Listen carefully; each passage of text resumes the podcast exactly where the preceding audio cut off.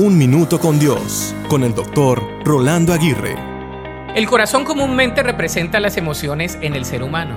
De modo que tenemos dichos como esa persona es puro corazón, es decir, es muy linda en su carácter y en sus emociones.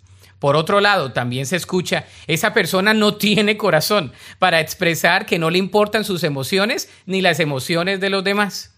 La realidad es que todos tenemos un corazón físico, pero todos podemos progresar más en desarrollar nuestra parte emocional. Debemos pensar en desarrollar un corazón de corazones, porque hay que escuchar la cabeza, pero hay que dejar hablar al corazón.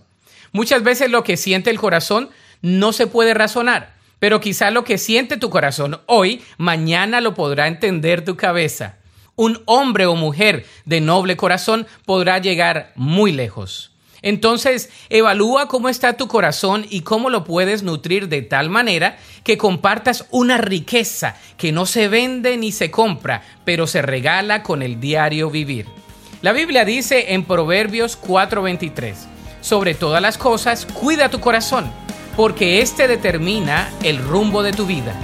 Para escuchar episodios anteriores, visita unminutocondios.org.